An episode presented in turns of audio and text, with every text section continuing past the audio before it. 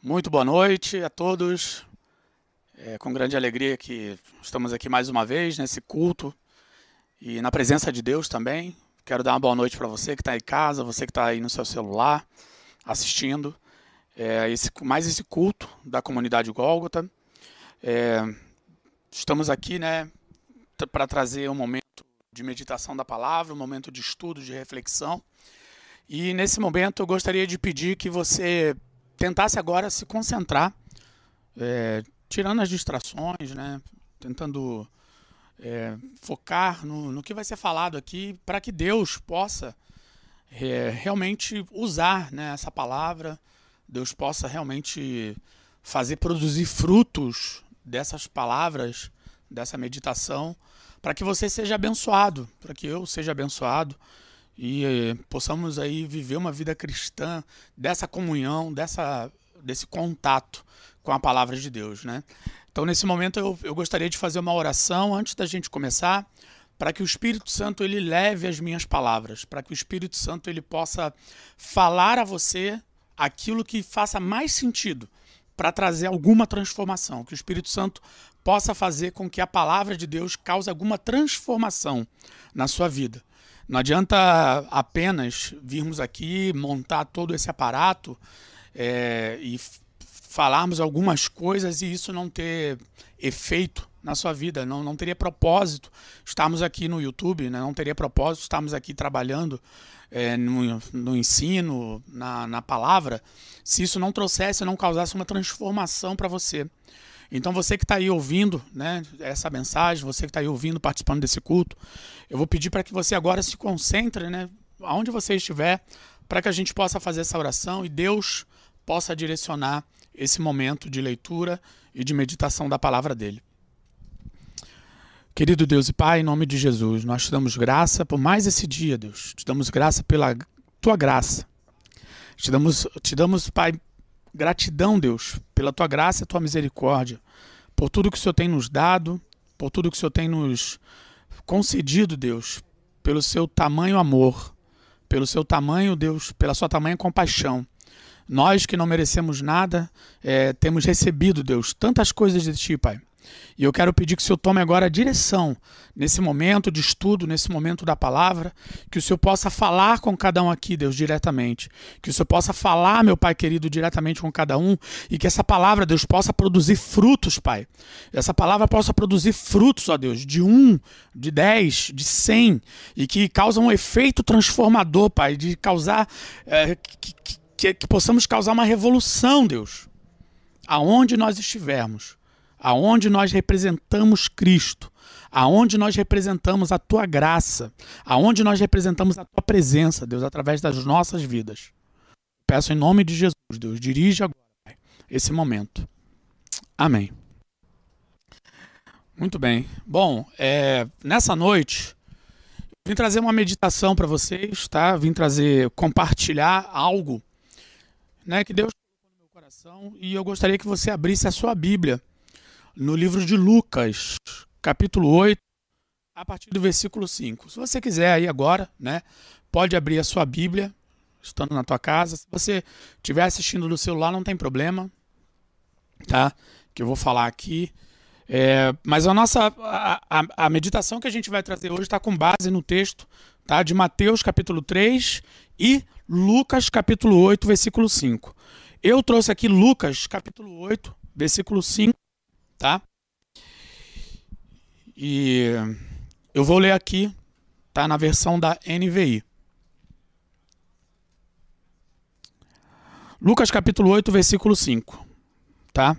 Ou melhor, versículo 4, para ficar mais contextualizado, né?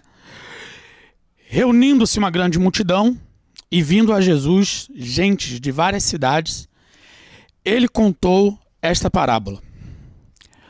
O semeador saiu a semear. Ponto. Pode parar por aí. Eu não vou prosseguir. Eu não vou continuar. Por quê? Porque eu acredito que todo mundo já está ciente, já conhece, todo mundo já leu essa passagem, todo mundo já ouviu falar da parábola do semeador. E a parábola do semeador ela é muito famosa. Então eu não vou reter o teu tempo, eu não quero parar o teu tempo para a gente ler toda a parábola, mas eu quero parar aqui. Eu quero parar aqui, nesse versículo. Um semeador saiu a semear. É, todo mundo sabe, né, que essa mensagem de Jesus é uma mensagem, né, uma parábola é, que Jesus explicou aonde a semente estava de Deus e a semente cai pelo caminho e coisas acontecem com essa semente. Enfim, aqui a gente termina a parte da parábola do semeador. E brincadeira. Eu quero me reter só nesse, nessa parte, gente. O semeador saiu a semear. Deus vem me incomodado, e é por isso que eu estou aqui para falar com vocês.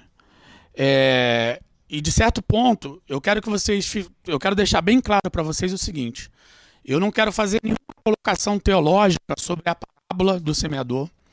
Eu não quero montar nenhuma heresia sobre o que está no texto. Que o que Jesus falou da parábola do semeador é isso aí acabou. O próprio Jesus explica mais para frente. Depois, se você pegar o capítulo 8 de Lucas, né, e ler para frente ali, ele, o próprio Jesus já explica a parábola do semeador.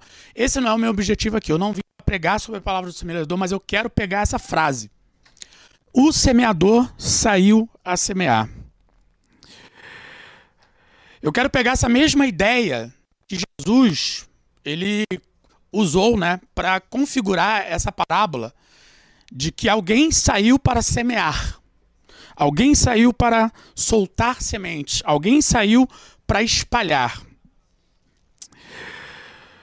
E eu espero que, se você acompanhar comigo esse raciocínio, eu quero, né, de verdade, com essa ideia é, que Deus tem colocado no meu coração, você possa receber essa mensagem e fazer sentido para você, para que a gente possa se tornar cristãos melhores para que a gente possa ter consciência da missão aqui na Terra, que é espalhar Cristo o máximo que a gente puder em vida.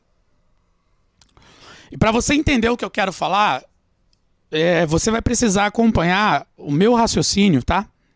E eu vou pedir para que você pense agora de uma forma específica sobre o semeador. Eu posso afirmar que todos nós somos semeadores. Todos nós semeamos coisas o tempo todo. Todos nós é, semeamos ou não semeamos, vamos falar assim que fica melhor, coisas o tempo todo, né? Mas a gente não gosta, nós não gostamos de confrontar essa certa verdade porque nos coloca numa situação de desconforto. Se você parar para pensar que a sua vida é uma missão, é um projeto, e você tem um chamado, você tem uma missão de semear, e que você o tempo todo está semeando, eu sei que isso fica pesado. Eu sei que isso incomoda. Eu sei que isso nos faz é, sentir um certo peso da responsabilidade. Mas eu não posso me ocultar disso e, de forma alguma, é, ocultar isso de você. Eu preciso que você também entenda que você também é um semeador. E que a sua vida aqui na terra, ela tem um propósito. E que a sua vida aqui na terra é de semear.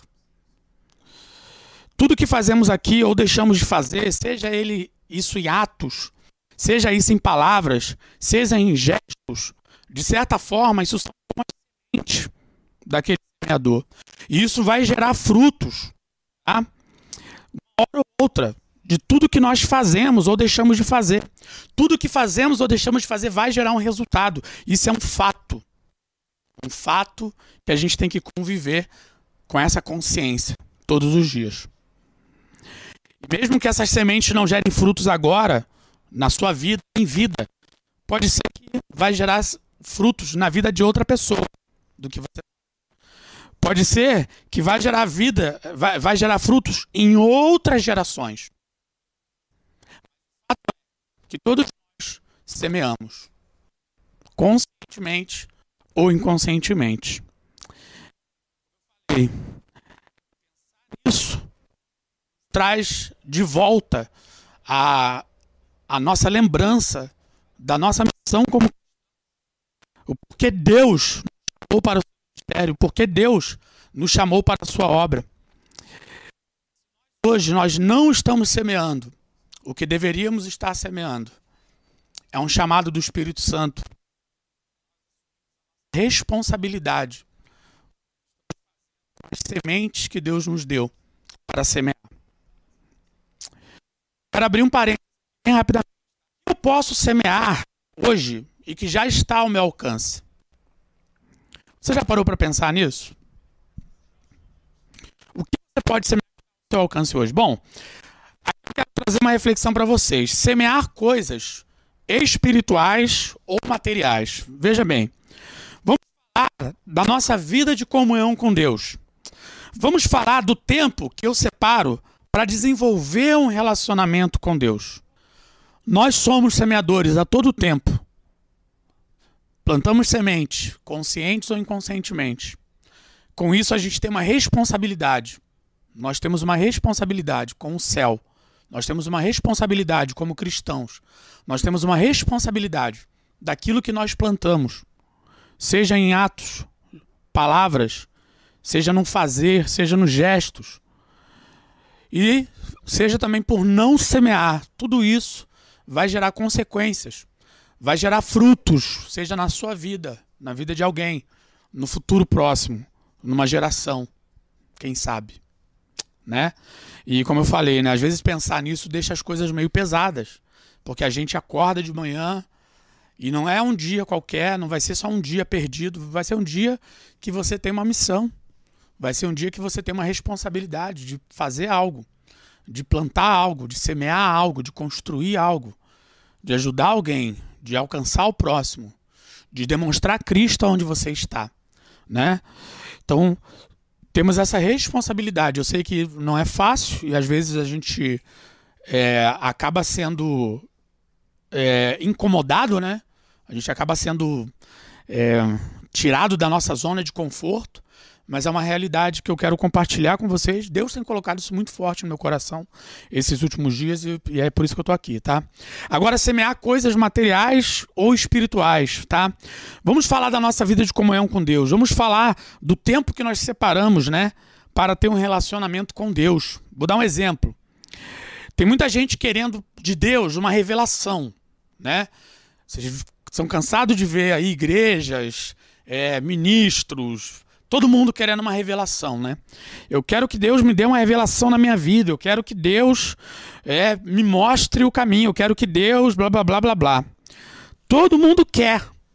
Mas aí quando a gente fala de semear um tempo de entrega, um tempo de leitura, um tempo de oração, um tempo de jejum, um tempo de estudo bíblico, de mensagens, de dedicar tempo com evangelização, com trabalho, com a obra, como eu posso querer colher revelação de Deus na minha vida se essas sementes ainda estão no meu alforge e eu não as lanço nem em atitudes, nem em palavras, nem em gesto, nem em tempo? Quero de Deus, mas não quero plantar um relacionamento com Deus. Tem muita gente querendo de Deus um ministério, missionário, o episcopado, ser uma autoridade de repente dentro de uma igreja. Mas pergunto, precisa de alguma formação para você virar para uma pessoa que precisa de repente de alguém para ouvi-la e você compartilhar a palavra de Deus com ela, compartilhar algo para essa pessoa, precisa de uma formação teológica para isso, né?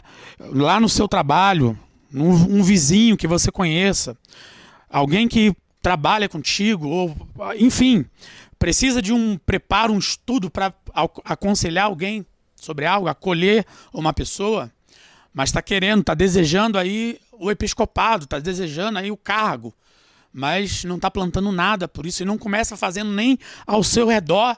Aí quer uma missão para a África, quer uma missão para não sei aonde, mas não consegue fazer nem ao seu redor, não planta nem ao redor, quer plantar lá na África. Plantar coisas espirituais, para colher coisas espirituais, tá? É, falando de vida material, tem muita gente querendo uma vida mais tranquila, financeiramente falando, né? Sem escassez, para viver bem, sem preocupações, ok. Mas como eu quero uma vida financeira tranquila, sem preocupações, se não planto trabalho duro, se não me dedico a organizar minhas finanças, se não me preocupo em aprender novas habilidades, aprender a produzir mais e melhor. Não estou preocupado. Estou querendo que as coisas aconteçam, que eu tenha uma indicação, que alguém venha na minha porta, bater, oferecendo um, um emprego. Né? Então, a, a, a lei da semeadura, gente, a lei da semeadura, e por isso que eu comecei com a parábola do semeador, ela é uma lei universal. A gente está muito preocupado em receber e pouco preocupado em dar. A gente está muito preocupado em colher e está pouco preocupado em, em semear. E isso é uma tendência do mundo. As coisas estão muito fáceis. Tecnologia, informação, conhecimento. Ninguém quer tempo. Ninguém quer esperar tempo. Ninguém quer investir tempo. Todo mundo quer o resultado. Não estamos colhendo aquilo que nós não queremos. Ah, se nós não estamos colhendo aquilo que queremos na nossa vida, é com certeza porque não estamos lançando a semente ou estamos lançando as sementes erradas. E aí vem aquela velha pergunta, né? Aonde está indo o seu tempo? Para onde está indo o seu esforço? Para onde? Para o quê? É, eu sei que todo mundo é digno de um momento de descanso, todo mundo é digno de um momento de repouso, de recuperar as energias. Isso tem que fazer parte da tua vida de verdade, né? Sempre que quando possível, sei lá, fazer uma viagem, distrair a cabeça, isso faz parte. Isso faz parte. Mas quando o lazer, né, e quando a folga, ela toma muito tempo, é a minha semente que eu estou lançando na ociosidade. É a minha semente que eu estou lançando na folga, igual o povo de Israel. Teve um evento, né, que está lá, e Paulo usou isso para demonstrar a igreja de Corinto. O povo parou para comer, beber e folgar. E foi nessa parte que o povo parou para comer, beber e folgar que a gente vê a história do povo fazendo coisas absurdas, coisas que nem o povo ímpio não fazia, como a, propriamente sacrificar crianças a ídolos e outros seguir outros deuses e tudo mais. Existe até um ditado, né, popular, é, que, que faz a gente até refletir também. Nós podemos escolher as sementes que plantamos, né? Mas vamos sempre colher os frutos daquelas sementes que nós plantamos.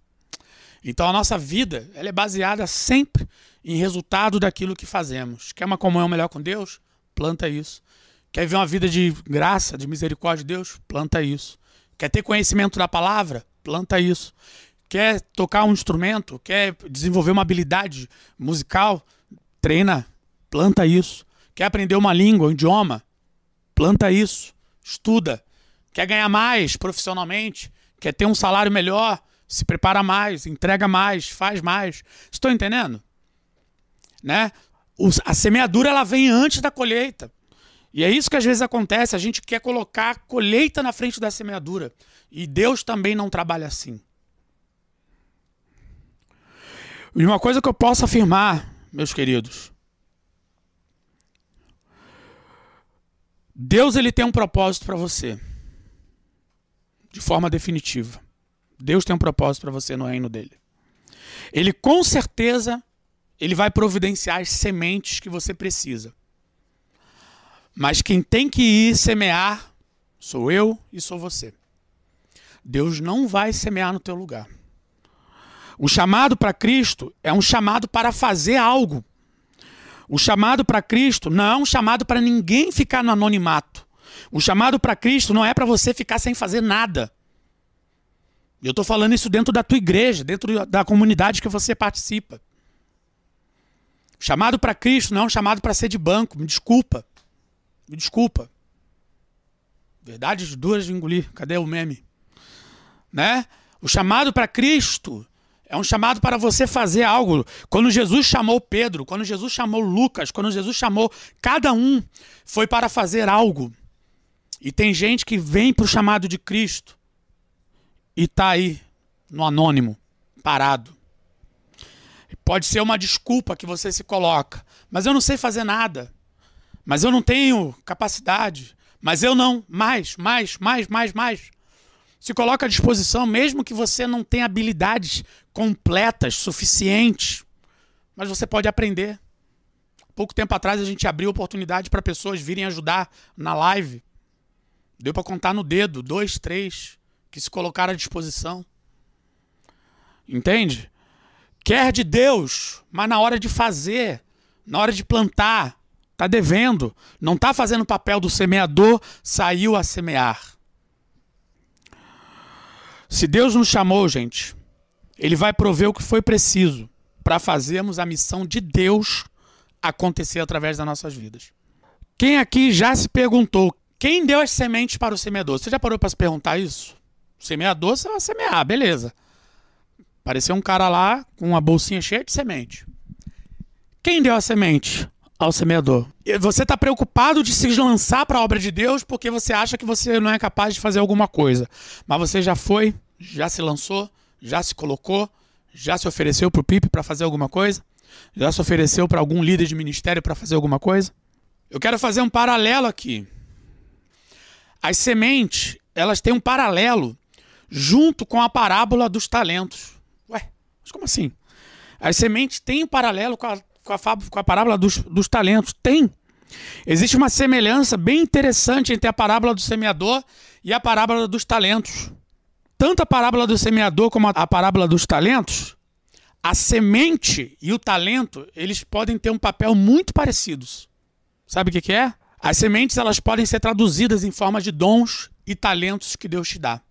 Os talentos podem ser comparados à semente. E o que, que eles têm de parecido? É que ambos guardados, ambos na bolsa, ambos no baú, ambos escondidos, não servem para nada. Uma semente guardada, ela só tem um fim: mofo, apodrecer e nunca germinar nada. Um talento escondido, é, ele só tem um fim: traça, ferrugem e não vai mudar nada. Se você tem uma, uma semente na tua, no teu alforge, se você tem um talento no seu alforge e você não faz nada com isso, é o futuro é a traça, tá? E eu quero que vocês reflitam comigo, vocês comparem comigo e vejam aonde nós, como filhos de Deus, né? Aonde nós estamos jogando nossa semente ou o que estamos fazendo com os talentos que Deus nos deu, tá? É, se eu tenho talentos nas minhas mãos ou tenho semente na minha bolsa e não faço nada, o fim delas é apodrecer, tá? Me diga o que para que serviu essas moedas enterradas? Para que serviu esse talento guardado? Para que serviu o seu talento se você não colocou ele para rolo no ministério que Deus te chamou? Por que você guarda o que Deus te deu de dom? Só fica com essa pergunta, meu irmão. Eu sei que essa palavra não é confortável. Eu apanhei muito. Eu apanhei muito. E eu lutei com Deus. Deus, para que, que o Senhor quer que eu fale isso? Para que, que o senhor quer que eu fale isso? Tá? A consequência é só uma. Se você guarda seus talentos e guarda suas sementes, você não vai colher nunca. Nunca você vai colher nada nessa vida, tá? Não é à toa que Jesus várias vezes em seus ensinamentos, Jesus ensinou que dar é mais bem-aventurado do que receber. Não é à toa que Jesus falou de uma boa medida, recalcada, sacudida, transbordante vos darão se você der.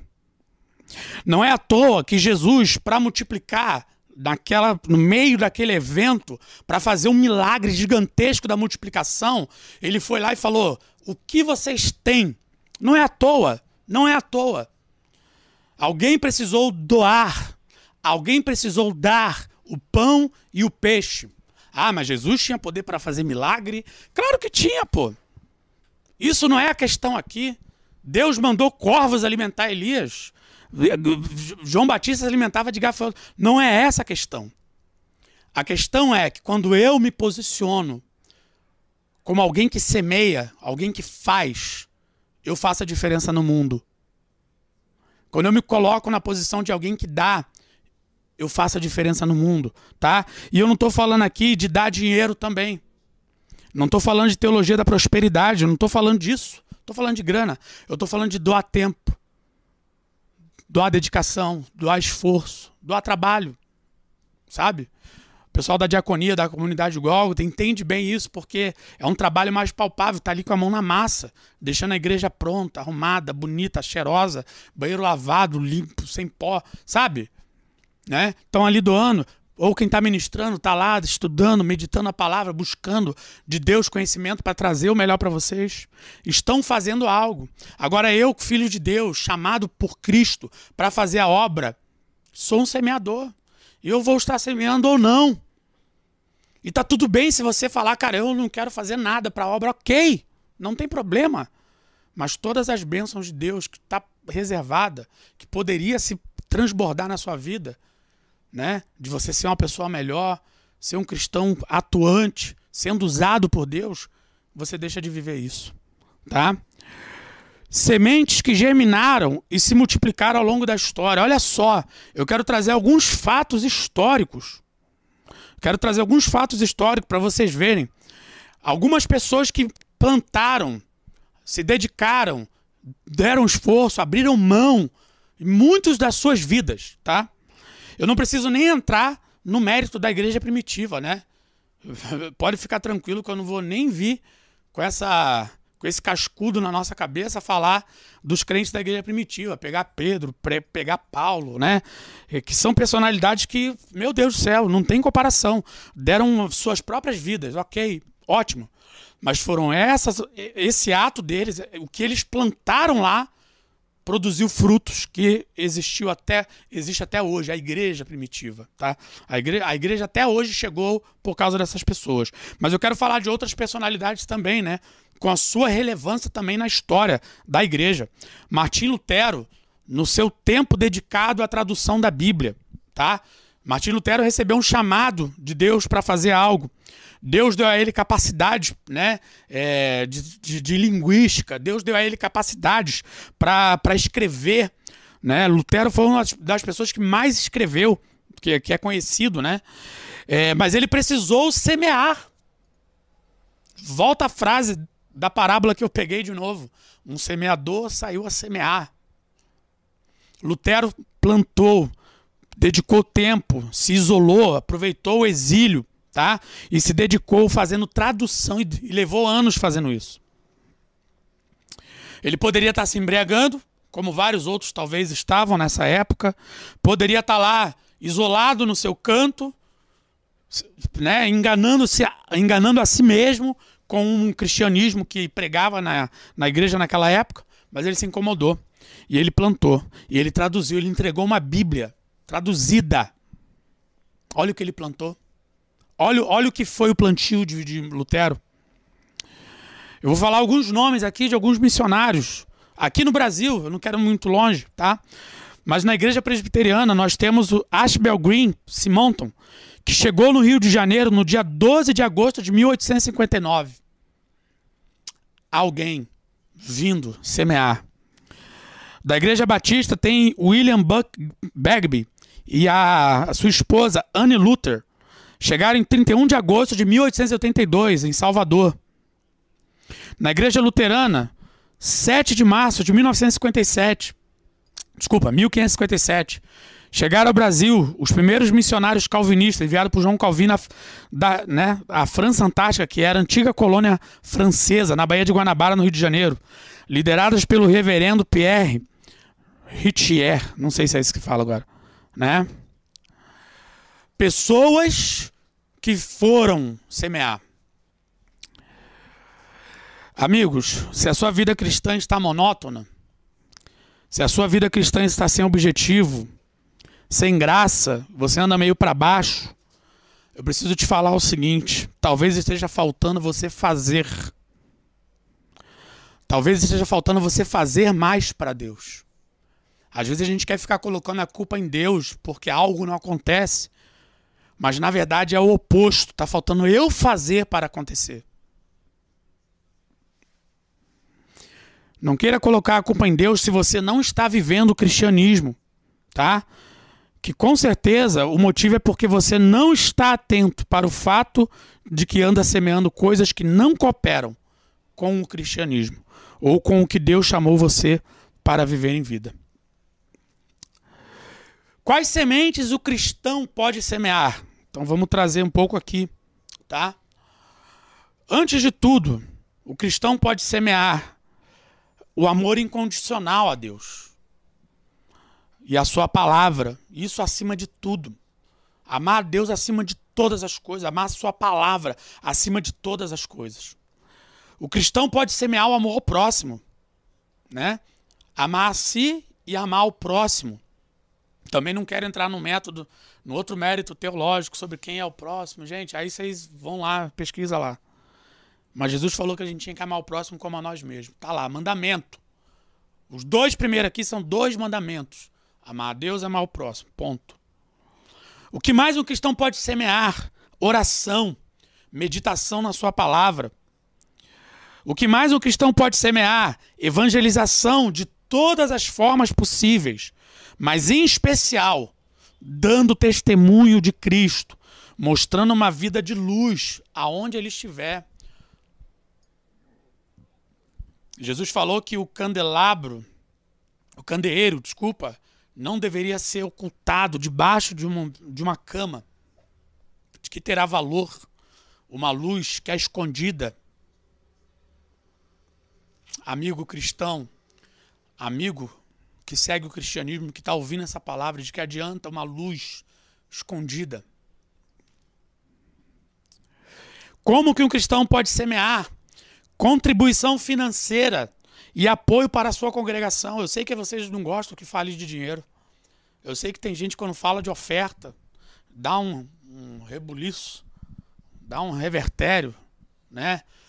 Eu sei, é fato por causa de muitos maus exemplos que nós temos, pessoas levando o cristianismo ao ridículo quando se fala de contribuição, eu sei disso. Mas a igreja ela não vive sem a contribuição do membro, não adianta. A obra de Deus existe. A obra de Deus ela vai existir, porque a obra de Deus não depende de pessoas nem de homens. Mas a igreja, que faz parte do plano de Deus para a salvação, e se você não, não concorda com isso, pode chamar que a gente conversa, eu te explico qual o papel da igreja para o plano de salvação do ser humano. Existe um papel, porque senão Jesus não vinha fundar. Jesus só levava todo mundo para o céu e estava tudo certo. Tá? Mas a igreja ela existe por um papel, por um motivo, por um propósito. E a igreja depende da sua contribuição. Enquanto você for resistente com a atitude de ofertar, enquanto você for resistente com a atitude de dar, você não vai experimentar a graça de Deus na sua soberania. E você vai ser uma pessoa que vai ter que andar com o peso de que você não está contribuindo com a, com a obra da tua igreja. Doer quem doer, custe o que custar. Goste você ou não, é a realidade bíblica. Bíblica, tá bom? E se a gente pegar a igreja primitiva, a igreja primitiva faz, trazia as ofertas aos pés dos apóstolos. Tudo era em comum, todo mundo estava lá participando. Aí a gente vai falar de oferta no momento do culto. Eu sei, porque quando falo de oferta no momento do culto, eu vejo o rosto das pessoas, a expressão de muita gente. Não é todos, mas eu sei. Mas não se incomode quando fale de ofertar, porque faz parte. Não se incomode quando fala que é a missão do crente, do membro da igreja, ajudar a sua igreja. Não se incomode com isso. E isso é uma forma de semear também em atos, em gestos de liberalidade, de generosidade, tá? O salário do pastor, ele não cai na conta, né? É, fazendo um doc do céu, não, meu querido. TED celestial, não. O dinheiro que paga o salário do pastor é dinheiro de contribuição. Dinheiro que paga aluguel da igreja é dinheiro de contribuição, é dinheiro de dízimo, é dinheiro de oferta. Entende? Então, quando Jesus elogiou, elogiou a viúva, que deu as duas moedas, todo mundo gosta de ler essa parte. Mas a viúva ficou sem as duas moedas, ela deu. Agora eu te pergunto: você acha que essa viúva passou necessidade? Você acha que essa viúva passou dificuldade financeira porque deu as moedas? Eu te falo que não. Eu te falo que não, porque se Deus cuida do animal que não, faz, não, não trabalha, não planta. Se Deus cuida, imagina cuidar de nós, e Jesus falou isso, tá? Contribuição financeira é, é, é, é, obje, é, é a minha missão como membro da igreja contribuir com a minha igreja. Se você está devendo aí teu dízimo, né? Devendo, né? Se você não está em dia com a sua contribuição regular, vamos falar assim, né? Se você não gosta também de ouvir a palavra dízimo, se isso te incomoda, se você não está em dia com a sua contribuição regular, pensa nisso. Pensa nisso. É tua responsabilidade como semeador. Tá? O semeador só a semear. E dar esmolas também é uma forma do cristão, tá? É uma forma do cristão é semear o cristianismo, dar esmolas, ajudar o necessitado sempre que possível. Eu que estou inventando isso agora? Eu? Jesus. Jesus falou, cara. Tá lá. Eu quero que vocês fiquem com essa frase. O semeador saiu a semear. E você, cristão? E você, cristão, saiu a semear? É um peso, é uma responsabilidade, é um incômodo para a gente acordar com isso de manhã. Mas é fato. Se a gente não está colhendo, é porque não estamos semeando. Se a gente não está usufruindo, é porque não estamos fazendo. Se a gente não está eh, satisfeito ou não está confortável com Deus, já sentiu? Parece que você está devendo alguma coisa para Deus? Talvez esteja devendo realmente. Talvez esteja devendo realmente. O Espírito Santo quer te falar essa noite, irmão. Quando vou começar a colher? Essa é uma pergunta, né? Engraçado que o jovem rico, diante de Jesus lá, né? Ele quis saber, né? O que, que eu devo fazer para sentar ao teu lado no céu? Olha só, o cara já estava olhando. Juro. O cara já estava olhando o céu lá. O que, que eu posso fazer, mestre? O que, que eu posso fazer, mestre? Para sentar. O cara já estava querendo resultado, meu querido. Pega, vende tudo. Vende tudo, me segue. Tem essa. Né? Daniel, quando que eu vou começar a colher? Eu quero começar a plantar hoje. Vamos lá. A boa notícia é que você pode não colher em vida. A boa notícia é que você pode não colher nada em vida. Como muitas pessoas, inclusive dessas que eu falei, não colheram toda a colheita em vida. Com certeza o galardão colheram. Todos. Todos. Mas vamos voltar lá na igreja primitiva. Quem fez aquele trabalho lá? Viu a igreja virar a igreja mundial? Todo mundo. Esse globo todo lotado de igrejas. Não viram isso. Martim Lutero deu tempo de ver a Bíblia traduzida em mais de 189, 200 idiomas, sei lá. Quantos idiomas tem em tradução da Bíblia? Se alguém souber, escreve aqui no chat. Quantos idiomas temos? Quantos idiomas temos tradução da Bíblia? Lutero com certeza não viu isso, mas olha a colheita dele acontecendo até hoje. Vocês estão entendendo onde eu quero chegar? Tá? Uma coisa é certa, você, mesmo não colhendo em vida, você vai fazer algo que pode ser muito grandioso. Como Jesus falou do grão de mostarda, que um gera dez, que gera cem, que gera mil e por aí vai. Eu não sei quantas pessoas eu falei do amor de Deus no meu período de missão. Seja na igreja pregando, seja batendo de porta em porta, o qual eu fiz por cinco anos. Eu não sei quantas pessoas foram para uma igreja, dessas que eu falei, ou que até mesmo confessaram, né? Viver uma vida para Cristo. Mas eu sei e eu espero que no céu eu tenha muitas surpresas. Aqui na terra eu já fui surpreendido por algumas mensagens que as pessoas me acharam na rede social e lembraram do tempo que eu era uma pessoinha pequenininha, magrinha, raquítica, né? Hoje eu tô gordinho aqui. A pandemia deu uma ajuda, né? Mas que eu ficava na, no sol, lá no Rio de Janeiro, calor de 40 graus. Eu recebi uma mensagem uma vez. Oi, Daniel, não sei se você vai lembrar de mim, mas uma vez você bateu na porta da minha casa lá me convidando para um culto numa casa. Era a congregação que você chamava. Quando eu fui para a igreja, você já não estava mais lá. Mas eu tô aqui, eu trouxe a minha mãe. Minha mãe se converteu também, veio para a igreja. Olha só. Eu recebi uma mensagem dessa. Alguma semente que eu lancei, ou que eu fui lá, e alguma coisa que eu escolhi fazer para Deus, deu algum resultado, mas eu sei que o resultado maior vai continuar vindo ao, ao passar dos anos.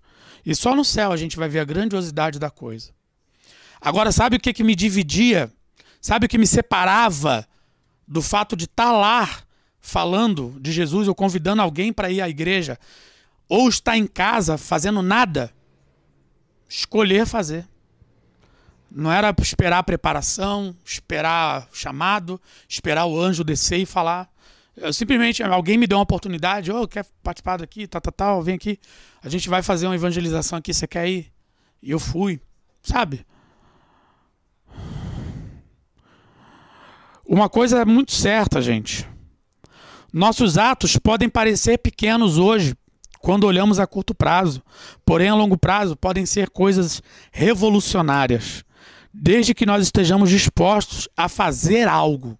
E aí você pode traduzir semente, talento, pode traduzir o que quiser. Eu peguei a parábola do semeador para pegar essa parte apenas. O semeador saiu a semear. E você? Você se enxerga um semeador? Depois que você ouvir essa palavra, vai ficar um pouco difícil você não lembrar disso, porque é a frase que eu mais repeti aqui. E isso é uma verdade que você tem que engolir. Você é um semeador. E todo dia você vai estar naquela, semeia ou não semeia. Semeia coisa de Deus, semeia coisa boa, ou semeia coisa ruim também. Né? Sansão semeou um relacionamento com Dalila. Ele, se ele soubesse o fruto daquilo ali, talvez ele soubesse, né? Mas ele foi, sei lá, escolheu e colheu um resultado disso. Entende? Eu torço muito para que todas as pessoas ao meu redor sejam pessoas que produzam, que façam alguma coisa, que se mexam, que contribuam com algo no seu meio. Essa é a única forma, gente, de ter uma vida abundante na terra, que é fazer algo pelos outros, deixando de viver só para si, mas pensando também em fazer algo que vai beneficiar o próximo. Eu encerro pedindo que Deus tenha misericórdia de nós e nos ajude a fazer o plantio para o qual ele nos chamou para semear. Se Deus te chamou, se Jesus te chamou, se Jesus te chamou, ele não te chamou para você esconder os seus talentos. Ele não te chamou para manter as sementes guardadas na tua bolsa apodrecendo. Você tem que fazer algo com o que você tem. Você tem que fazer algo com o que Deus te deu. Porque senão Jesus não te chamava. Nenhum apóstolo, do maior ao menor, alguns tiveram mais relevância, outros tiveram menos relevância. Todos fizeram algo.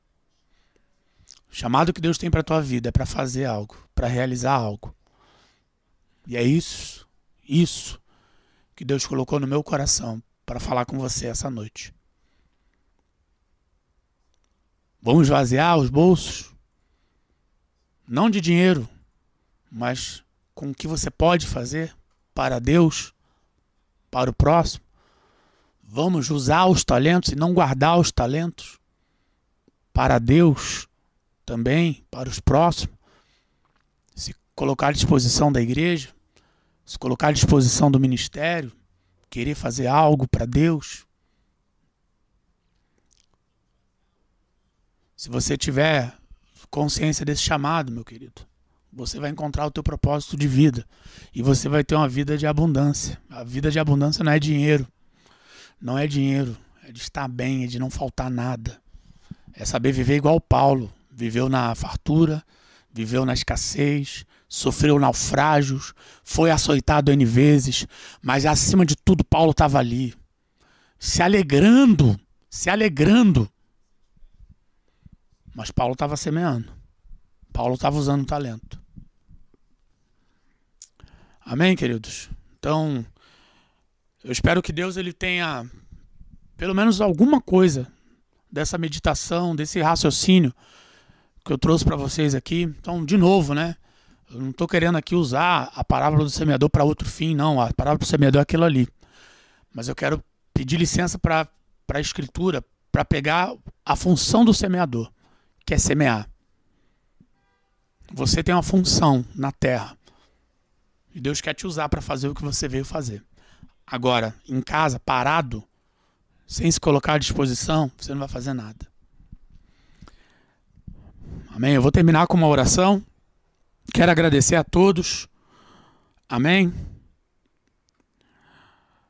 Quero agradecer a todos que participaram aqui.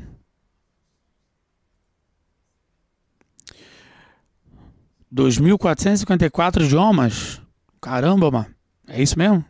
Tem estudo de idioma no mundo, cara? Deve ser entre dialetos, né? Outras coisas, né? Deve ter.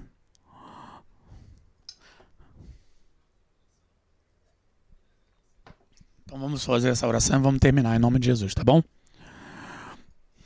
Amém. Deus e Pai, quero te dar graças. Eu espero, Deus, eu espero que essa palavra ela faça algum sentido, o mínimo possível, da vida dos meus irmãos que estão ouvindo, seja hoje, ou seja amanhã, ou seja no futuro. Que o Senhor possa, Deus, que o Senhor possa, Deus, trazer os filhos, trazer os teus filhos para a ação, para fazer algo, porque, Senhor Deus, quando nós olhamos, Pai, várias religiões no mundo, e não quero que também fazer nenhum, nenhuma palavra de preconceito de nem de discriminação, mas é apenas um fato. Quando nós olhamos várias religiões no mundo, eu só tenho uma coisa para falar que é vergonhosa para nós cristãos, é que pessoas de muitas religiões elas fazem muito mais do que muitos cristãos. Pessoas de muitas religiões estão muito mais na frente de batalha do que muitos cristãos. Pessoas de muitas religiões no mundo estão muito mais dadas à proposta dessas religiões do que os cristãos. Por que isso, Deus? Por que isso, Deus? Se Jesus falou que nós temos uma colheita, nós temos um arado gigante e são poucos ceifeiros, por que, Deus? Os cristãos não colocam a mão no arado, como Deus fala, como Jesus fala. Porque os cristãos são os últimos na lista. Né? Não estou falando de todas, mas na grande maioria, Deus. E principalmente se usar o termo evangélico. Que Deus tenha misericórdia. Que possamos ser pessoas de mais ação, Deus.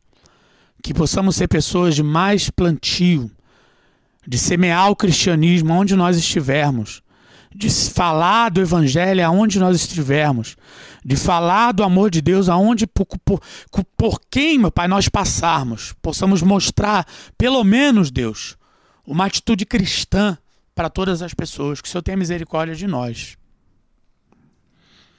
Em nome de Jesus, Pai. Peço que o Senhor abençoe, Pai, a noite de cada um e a semana também de cada um, Deus. E o que vamos plantar, Senhor, essa semana, em atitudes, em palavras, em gestos, Deus, possa produzir frutos, Deus, para a nossa vida.